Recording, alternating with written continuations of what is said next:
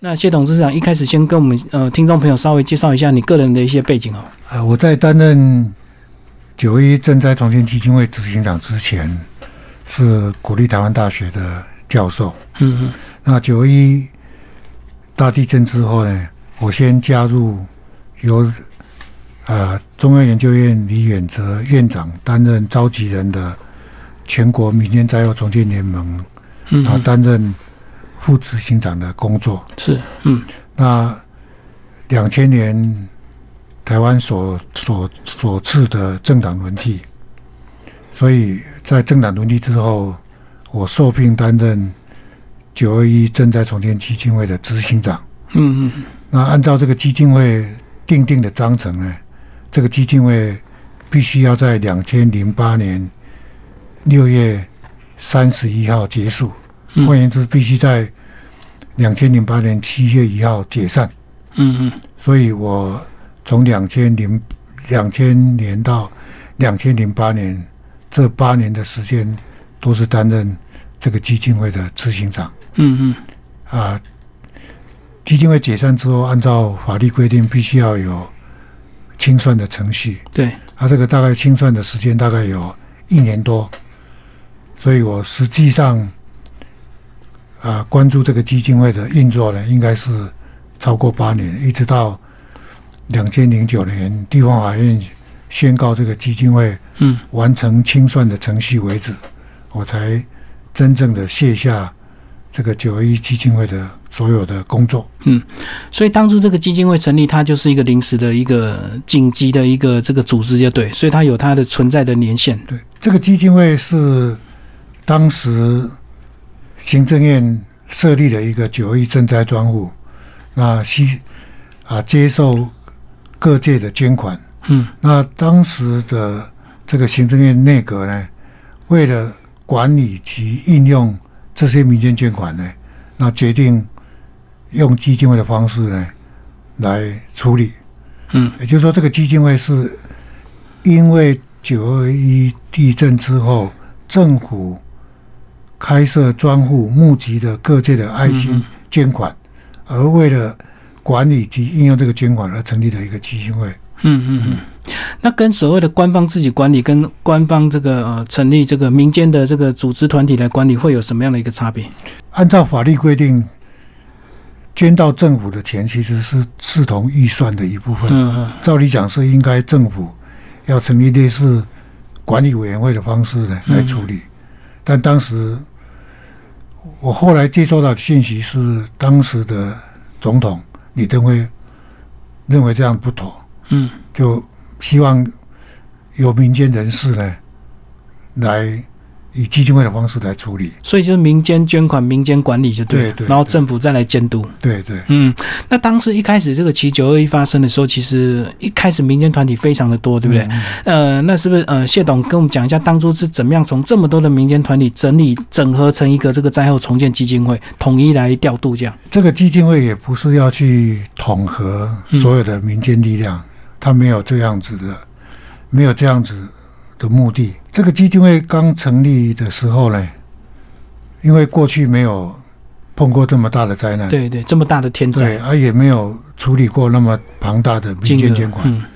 所以当时在成立，当时在一开始的运作呢，它其实是蛮像，虽然号称是一个民间的基金会，但是它的运作形态呢，其实是有一点官方的形式。嗯。比如说要用这个基金会的钱的话呢，只能透过内政部去汇整资料，然后送到这个基金会审核，啊通过之后呢，才循那个程序嗯嗯。啊拨款下去。那因为它的运作比较僵硬，所以还曾经被监察院呢被纠正，哦就是说监察院认为这样子的一个运作效率是不好的。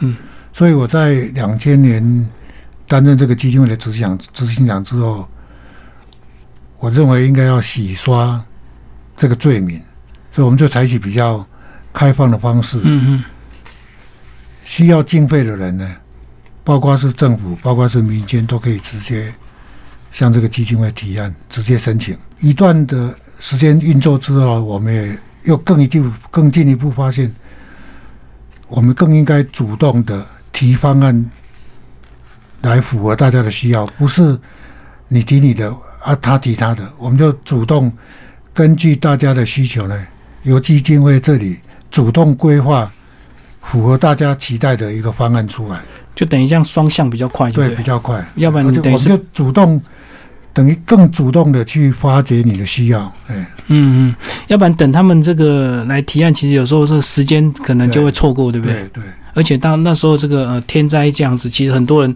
还没有走过伤痛，他也不知道怎么样重建。是是。嗯嗯，所以我们后来是更积极的去处理这个捐款，等于把需要直接送到需要的人的手里。嗯嗯，那这个谢董，你是因为这个二十年这个周年，所以你才想把这个这么多精彩的故事，十二个故事把它集结出来吗？这个九二一之后的几年，几乎每逢周年纪念日哦，嗯，这个都是口水战很多。哦，批评批评的对，批评的声音都比建议的声音多。嗯。所以我在去年我也感感受到这个二十年二十周年快到了哈。对，那二十二十年对很多人来讲是一个非常重要的的一个纪念日，因为当年出生的小孩，明年都可以投票。哦，选总统二十年，嗯，二十年是一个很重要的。嗯那我虽然在两千零八年、零九年结束九二一基金会的运作，但我还是常常跑台中、南投。嗯嗯啊，我也知道当年投入灾后重建的这些朋友，还有很多人坚持到至少去年还是坚持下去，做他当年承诺要做的事情。嗯嗯，那我觉得这些人应该要讲出来，我应该要帮他们讲出来，让社会知道，还有一群嗯默默守护台湾的无名英雄，在这一块土地上面坚持。哦，所以嗯我是单纯基于应该把他们坚持的处事态度呢嗯。讲给大家听。所以等于你关注追踪他的，他们都已经二十年，就对了，对，嗯嗯嗯。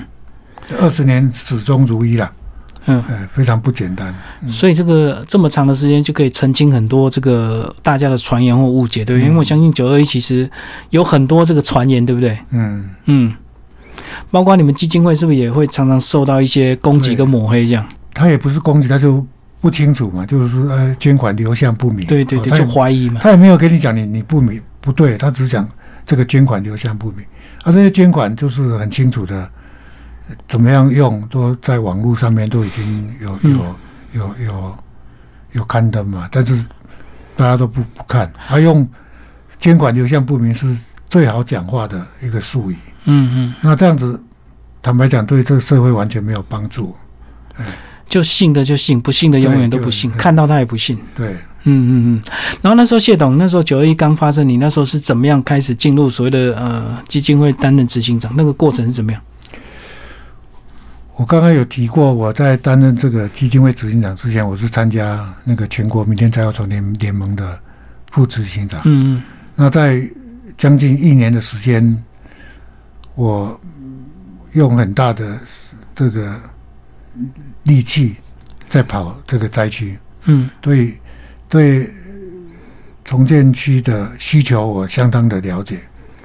那我那时候在全盟也啊鼓励在地的力量或者是外来的力量，成立所谓的联络联联络站嗯嗯，哦，把地方的需求报上。呈呈现出来。嗯嗯啊，因为有这些基础呢，所以在两千年政党轮替之后，应该是李远哲院长向嗯扁政府推荐，哎、所以我嗯。就担任这个基金会的执行长。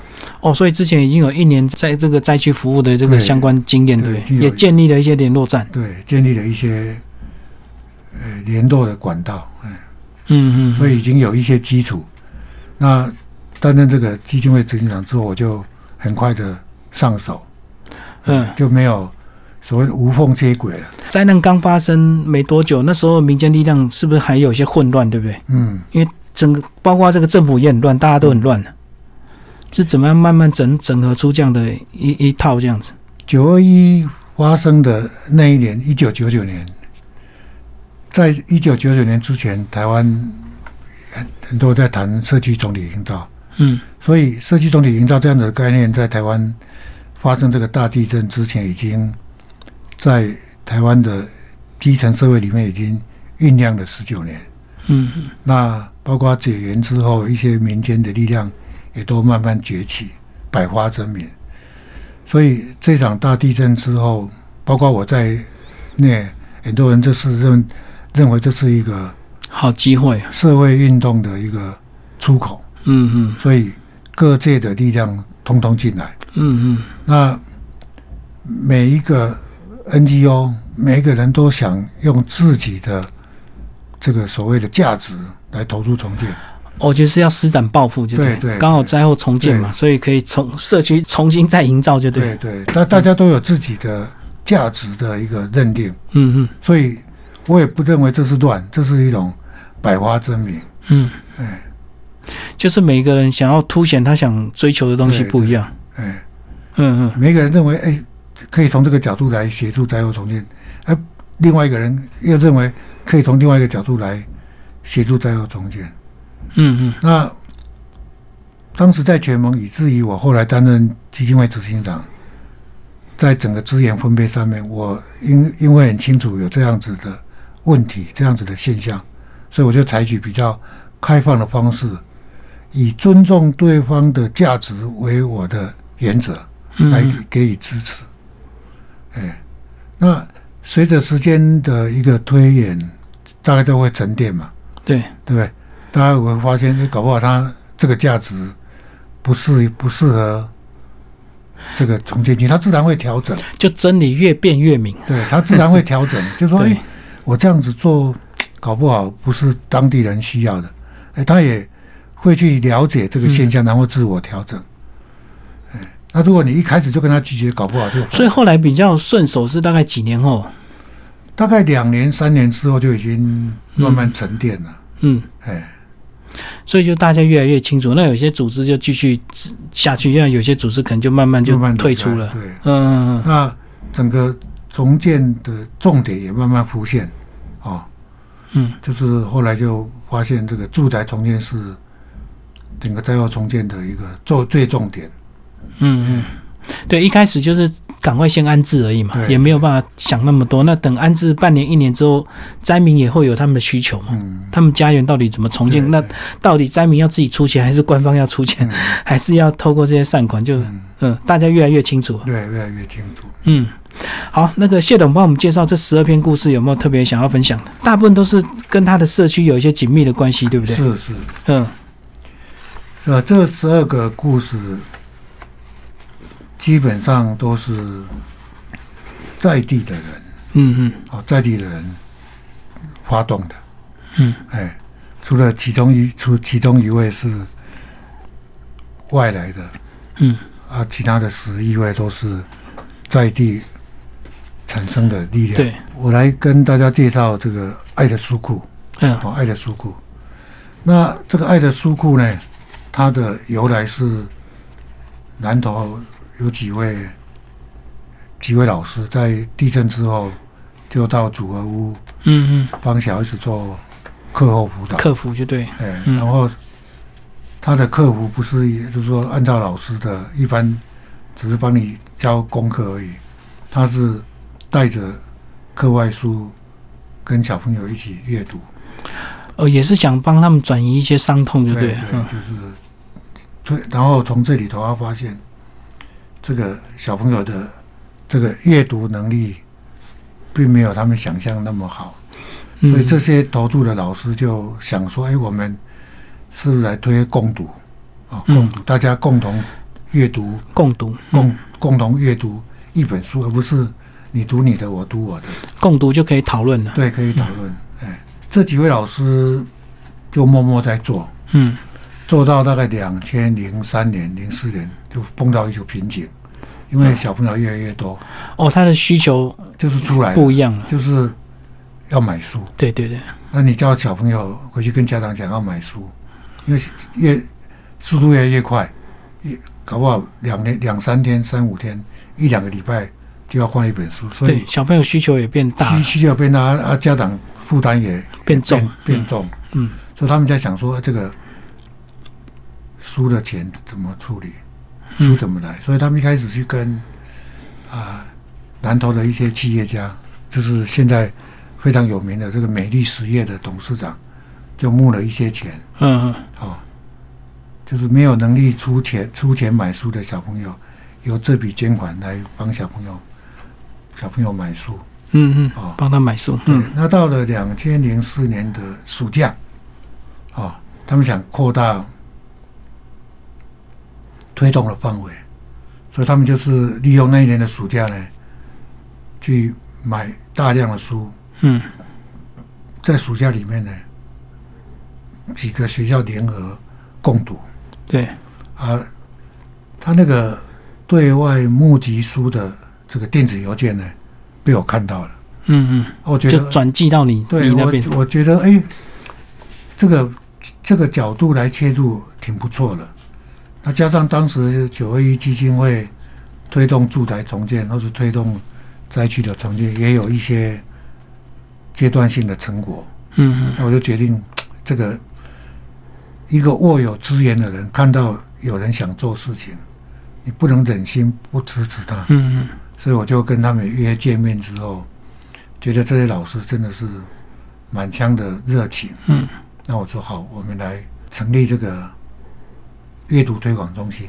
嗯。啊，当时他们就是南南投县政府支持嘛，所以他们就是成立了南投县阅读推广中心。我认为说这个阅读推广应该是全国性的，哦所以我建议他们把它改成台湾阅读推广中心。就目标更大，对目标就应该扩及到嗯嗯，这样全台湾，子好的好的想法应该扩及到对，不是只有南投这样，不是只有南投，嗯嗯。那他们也接受了，所以我们就由基金会支持成立在草屯成立的台湾阅读推广中心。嗯那我刚刚提到那一年的暑假，募了买了一些书到给很多学校去攻读嘛。那暑假结束快结束了，大家在烦恼那些书要怎么办。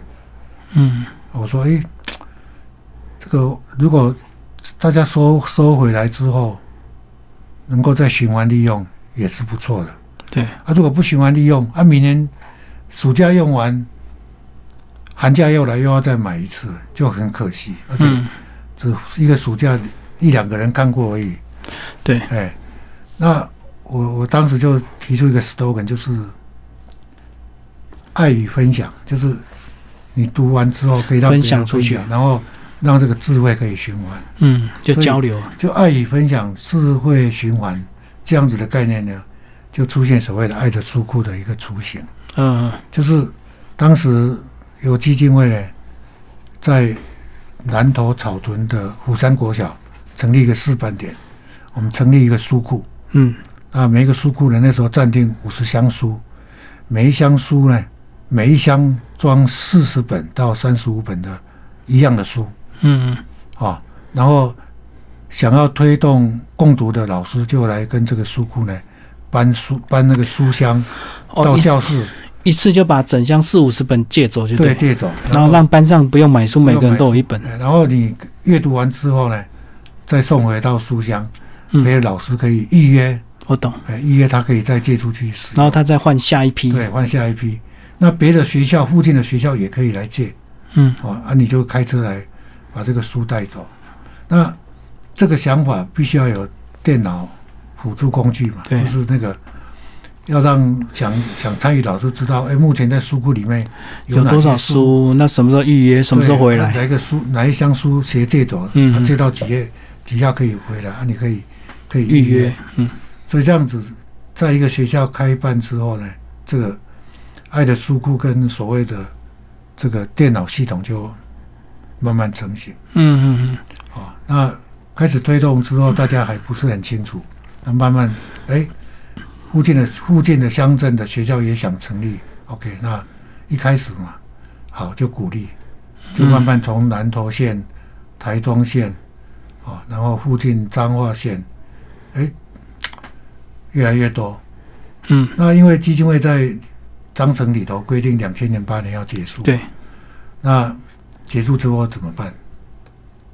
所以我们当那时候就想说，哎，我们应该把台湾阅读推广中心改用基金会的方式来永续经营。嗯，所以我们就去拜访了美丽实业的廖廖入利董事长，哎，因为廖董事长是一个很喜欢阅读的这个企业老板，他一口答应说好，由他出面来成立这个台湾阅读台湾阅读文化基金会。嗯嗯所以这个基金，我们这个九一基金会结束之前呢，这个台湾阅读文化基金会就已经 stand by 了，是所以我们就在解在基金会解散之后呢，整个爱的书库的业务呢，就由台湾阅读文化基金会承续。所以哎无缝接轨，就对，对他承续之后呢，因为他是企业老板，嗯所以又找了很多企业家来支持。嗯，到我来上节目的这一天呢，全台湾已经成立三百零七座爱的书库，所以这个三百多座都是资源共享，就对，对，都资源。每个每个书库你都可以借到你想要的那一箱书，对对然后用完再还回来就好对，了。还回来啊！运送过去是老师要来运送嘛，啊，几年前我们就邀请那个新竹物流哦，配合直接送过去帮帮老师送，要不然老师。哎，推广已经很不容易，他要自己开车，对，有有有时候搬运也，坦白讲，有些有些老师也不见得有那个力气。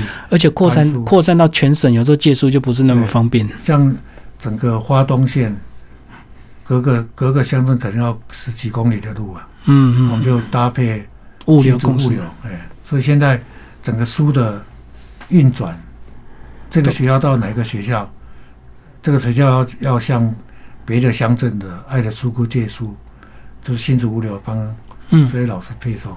不过这样子来看，这个选书就很重要，对不对？因为一选就要买四五十本，对，啊，那选怎么选？书的话，嗯选书的话呢，像我们当时就定一个原则，就是捐款的人没有资格决定要指定哪些书，不能指定，我懂，就是他们老师要自己组一个选书的小组。嗯嗯，比如说你你跟我讲说这本书不错，我只能帮你把这个书呢转过去，大家讨论，他们讨论，我不能推荐，我只能比如说你给我一个说，哎，呃，执行长这个书不错，可不可以用？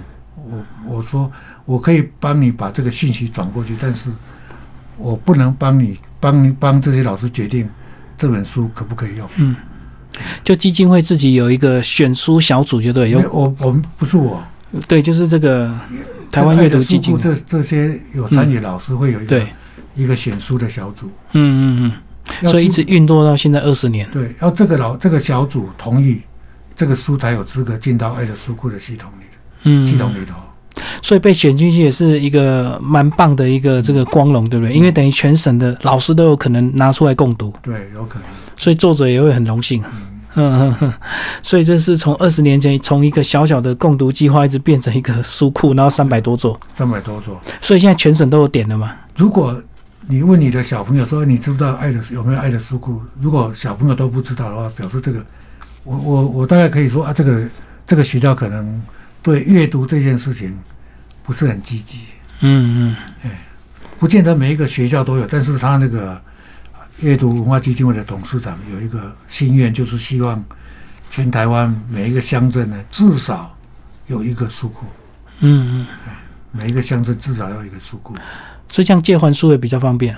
很方便。另外一个故事是这个空手道哦，哦，空手道，因为今年这个空手道纳入这个冬奥嘛，嗯我是认为，我个人是这样判断，台湾在空手道奥运夺牌的机会其实是很高的。嗯嗯，我个人这样乐观的认为，是从这个这边培养出来的嘛？对，这就几乎都皇太，极哦，对，皇太极跟他的太太。嗯嗯，都本来不是南投人。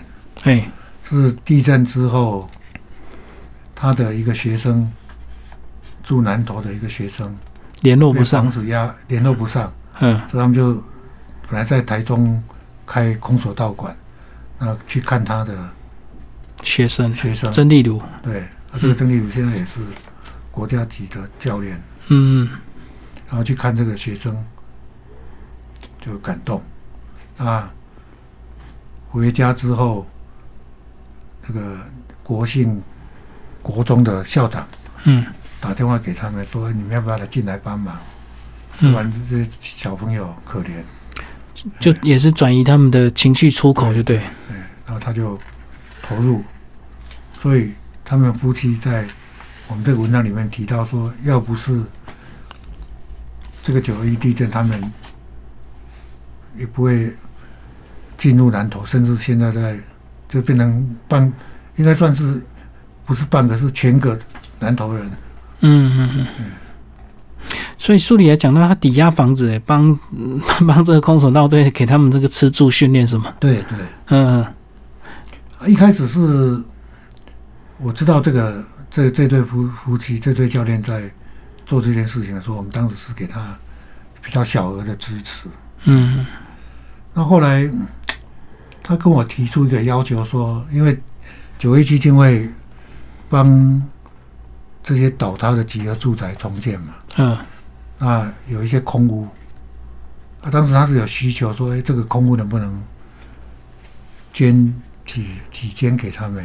嗯嗯当时我们是考虑到说，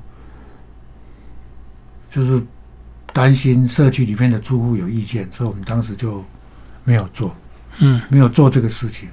啊，我个人后来也发现蛮遗憾的。如果当时有哦，你是怕其他这个受灾户有有有反对，就对，对？对因为他们等于是他不是受灾户，是却他又一大堆小朋友进进出出，嗯嗯。因为没有这样子的资源，所以他后来因为他是把小朋友集中训练嘛，在他家，对在他家，所以需要住宅。嗯嗯。因为他家也容纳不了，所以每个月就要租两三两三个公寓，嗯嗯所以变成一个很很重的负担。嗯嗯，啊，吃住都全部他们夫妻处理。对，我看到一个月目前负担大概近百万。嗯嗯嗯他出国比赛，因为过去空手道还不是国家代表队嘛，我懂，嗯那国家的补助都一定要是国家代表队才可以。对，哎，教练也是要国家教练才可以，啊，他们夫妻不能不能不跟出去啊，所以就变成要自己自己花钱，嗯嗯。哎，所以是负担蛮重的，哎，负担蛮重的，哎，那就坚持到现在，所以也培养很多优秀的教练跟选手，就对，嗯。现在什么中等中等运动会的金牌几乎都是南投这个旭光高中拿走，嗯，嗯嗯。就因为训练很扎实啊，嗯。现在已经有几位已经取得冬奥的门票了。好，老师，我们来介绍这个有个普里镇唯一的这个村长，好不好？嗯嗯，这个，然后他们成立这个菩提长青长青村，现在还有吗？现在还做。对，就等于是共识这样子对。对，这对夫妻的发展是蛮奥妙的啊。一开始他只是接受一个宗教团体的委托嗯啊，宗教团体帮他请请他们夫妻帮忙照顾临时安住在一个道场的几位老人。嗯那当时讲好就是一年到一年之后呢，这个宗教团体就会把这些老人送走。嗯嗯，结果一年之后发现送不走，因为有些都无家可归对，啊、那怎么办？所以他们夫妻就去找当时的普里镇镇长，嗯说要不要争取一个组合屋来让这些老人居住。嗯嗯啊，那时候普里镇的镇长就有这个想法，本来就有这个想法，所以大家哎志同道合，就跟台糖借了一块地，然后募款盖了七十二间的组合屋社区，嗯嗯，然后让这些无法安置的老人都住进来。嗯，故事是从这里开始，然后一直延续到现在。一直延续到现在。嗯，那时候离不开，其实是因为老人家这个一旦被照顾之后，其实随着年龄的一些老化，其实他们的需求会越来越大，对不对？或他们的依赖感也会越来越重，所以其实很难这个撒手不管，而且情感也会，投入更深了。嗯。嗯那他们两夫妻也没有念过社社工的背景，所以他们就不断自己在思考有没有更好的模式，所以他们发展出所谓的老有所用。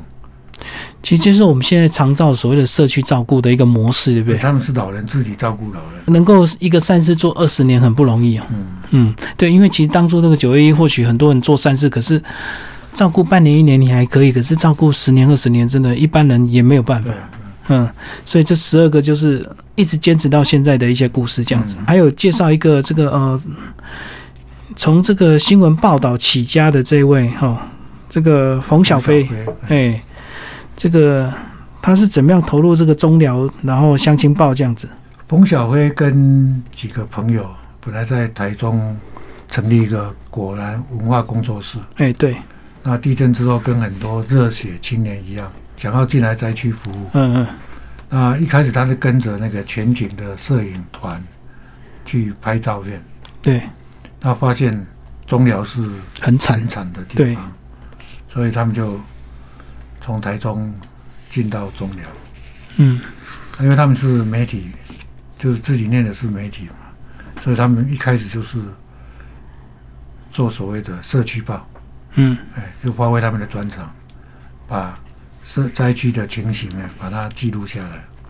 因为主流媒体没有办法在灾区待这么久，对。对不对？所以报道个什么几个月可能就走了，所以对，所以这个灾区的现况可能就大家就越来越不了解，就要靠他们在地的这个媒体来对对。深入报，道。社。区报，所以嗯他是从社区报开始，那时候叫乡亲报嘛。嗯。那报了几期之后，他们也知道他们毕竟是外来的人，嗯，社区报应该由在地的人经营，对，所以他们就开始去扶植在地的中年人或者是青年人，你们鼓励他们来自己自己发行社区报，就要让他们接手，就是。对他们接手，所以他们一开始就是先到南中寮。嗯。啊，有南中寮几位人，应该是那时候也说不年轻了，都三四十岁了，这几个青壮啊嗯。青壮代成立所谓的相亲工作站，然后接手社区报的发行，嗯。所以在这样子的一个情况之底下呢，南中寮就发展出所谓的相亲夜报。对。啊，那也写书、出书，写中寮十八村的故事。嗯。哎，那除了做社区报以外呢，他们另外一个工作就是在北中寮，最近媒体报道也很这个龙眼林，哎对，协助他们成立所谓的社区学员，嗯嗯。让老年小朋友有各种不同的班别，让大家参与。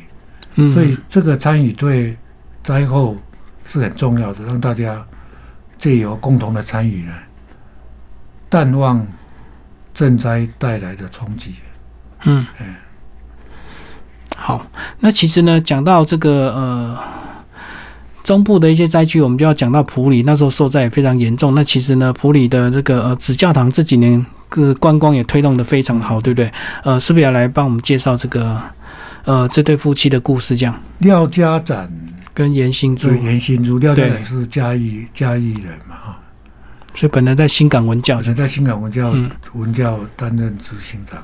嗯那后来离开之后，天下杂志请他担任天下杂志的特派员。嗯所以他要回进到南投。嗯那因为他他主要主要的发展重心除了写作以外，另外一个就是延续在新港文教基金会的经验，是。做社区总体营造嘛。啊，因为他有过新港文教基金会的经验，所以他很希望是不是在南投，特别是在埔里，成立一个基金会。嗯。所以他们在地震前一年呢，就决定成立新故乡文教基文金会。好、那才一年就发生了，大地震。对。嗯啊！当时的他的基金会的董那个董事监事也蛮支持他，就希望新故乡基金会能够在普里成立一个平台嗯嗯啊，让不管是在地的 NGO 是外的 NGO，大家可以当做一个联络的一个平台。中介的一个，对，嗯啊，除了那大概经过一年之后，现在淘米社区的人就希望他们夫妻呢能够进到淘米帮忙。哦，那时候淘米好像很穷哦，啊，对，很穷，嗯，跟普里镇比起来差很多。更哎更更差，哎嗯嗯，边陲地带的人，对，而且大家都路过而已，对，路过。嗯。那他进去之后，就把一些社区总体营造的概念也带进来，对，生态的观念淘米生态村就打造出来这样，就因为这样子，从青蛙开始，哎，嗯，现在已经进入蝴蝶的世界，对对对，哎，包括他从把那个紫教堂从日本这个运回来，也是造成这个整个生态园区更完整，对，对。嗯。因为他也发现，随着时间的推进哦，要单靠大家捐款来支持是困难的。对，他们希望自己能够往社会企业有一个园区哦，可以有收入，嗯嗯，哎，所以他去台高去去日本参加阪神大地震的纪念晚会，对，知道阪神要把这个紫教堂撤掉，要盖新的，他就一口答应说能不能，他说马上争取这个紫教堂能不能搬回送给台湾。哦，因为这个拆除很很可惜对，嗯嗯，他希望争取，然后日本呢，日本方面也很快的、很爽快的答应了，嗯嗯。哎，所以现在变成非常有名的景点。对，非常有名的。嗯，大家到普里一定会到紫教堂对去去这个拍照打卡这样子。嗯那现在更难能可贵的是，他们以正的力量哦，去成立这个交响乐团。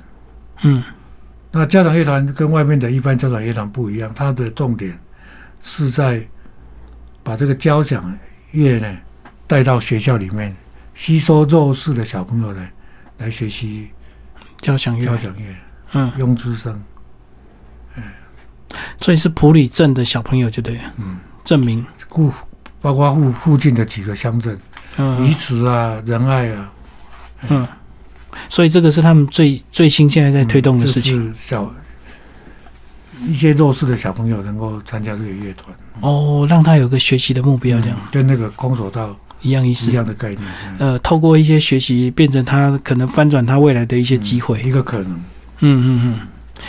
最后这个呃，谢董事长帮我们讲一下，就是九二一二十年这个到底带给我们台湾哪一些这个形式啊？这个二十年其实每次每年大家都在检讨跟回顾嘛。我在里头提到说，这十二个故事所要呈现的是面对灾难，面对灾难没有失去的，没有失去信心嗯嗯啊。第二个就是整个过程啊，包括当时的全盟跟联络站之间的关系，嗯，以至于九 A 基金会跟重建区的关系，他们有一个重要的一个立足点就是诚信。嗯，像我在很多访谈里头，都常提到我们基金会推动的临门方案，就是集合住宅重建，它所需要的重建的钱呢，基金会免担保提供给大家当周转。哦，就是不用担保品，直接先借给灾民。对，嗯，当周转。啊，后来大家也都把钱都规定回来，完全都已经这个还规定，嗯，嗯都规定了，是是是因，为它是周转嘛，啊，所以这很难得哎。对，这是一个诚信。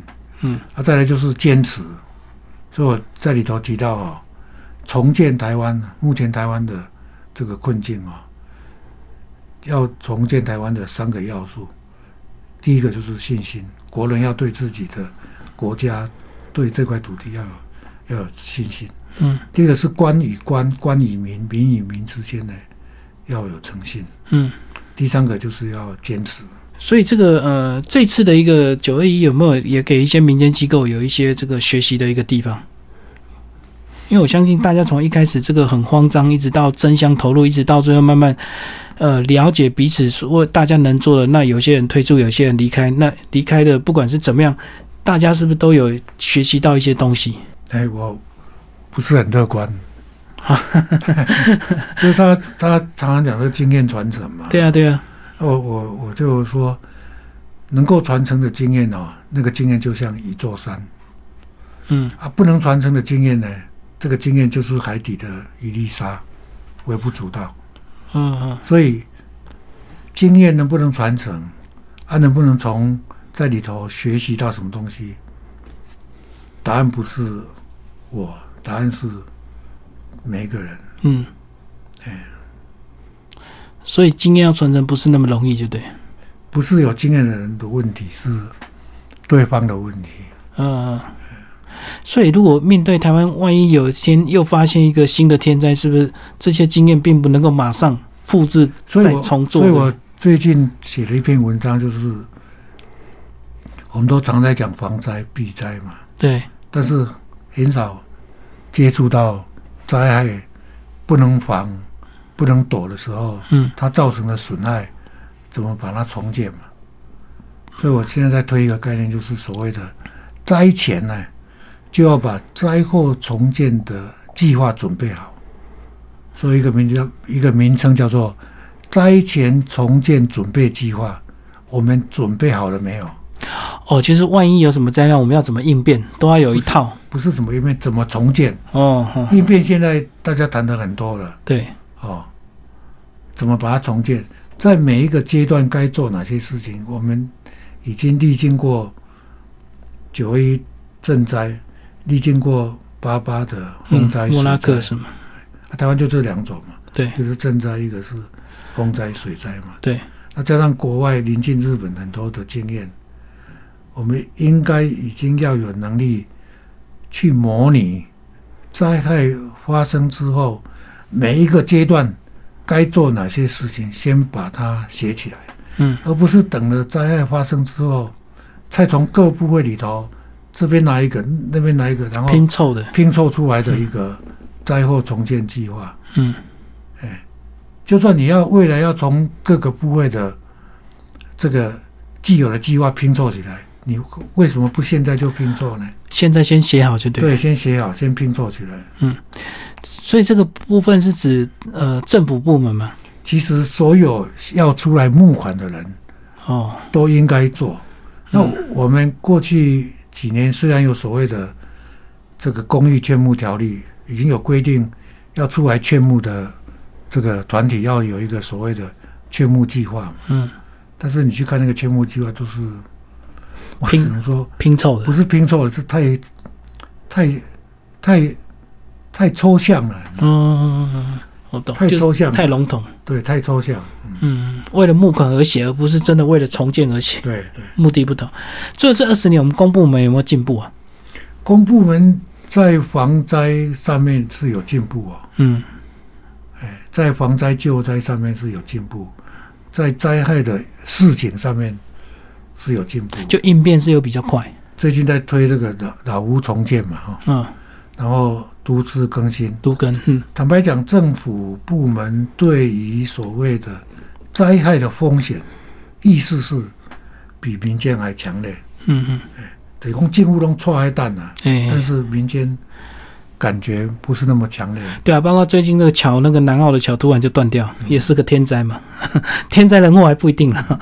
嗯，那谢董，我们你你觉得我们国人自己本身在心态上，或者是一些防灾的观念上，是不是也要有一些未雨绸缪的一些准备就？风险意识要提高了。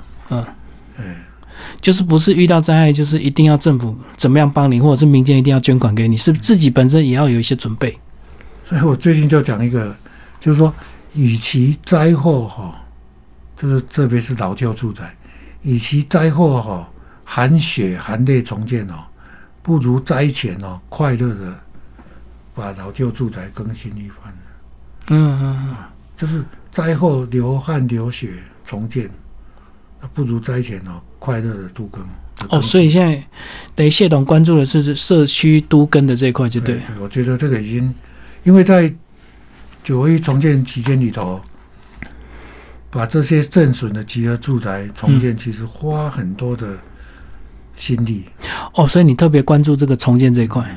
可那时候有些房子倒，有些房子没倒，那到底是所谓的这个真的是运气，还是说真的是建筑结构的一些问题建？筑当然都有问题，建筑嗯结构。，对啊，因为一样的灾区，有些就倒，有些就没倒啊。嗯，所以还是有结构的问题，是也是有点运气嘛。结构的问题的。嗯嗯啊，这个这个这几年政府在这方面的检讨做了很多嘛，所以推出所谓的老屋建检，就是你在几年以前盖的房子，最好可以去申请政府聘请这些专业的技师帮你检查一下，嗯嗯，但是好像反应也不是很热烈。因为没有发生，大家就无感。啊，加上检查之后怎么办？哦，检查之后照理要拆，可是你可能不想拆嘛，因为还能住嘛。对啊，你 拆了你就没地方用你想。拆，问题是别人也不想，不见得要拆了，嗯嗯，就麻痹过日子啊，总比清楚病在哪里啊。清醒比较痛苦，对不对？对了，麻麻痹就算了。嗯嗯嗯，好，所以不这个知道就算了啊，知道比较痛苦。哦，就跟有些人到医院见诊一样嘛，没病没痛就算了。啊、如果你见诊一堆病，你你你也不知道怎么办呢、啊？呃，嘛也不能说工作辞掉，我就专心安心养病，所以干脆就不要检查。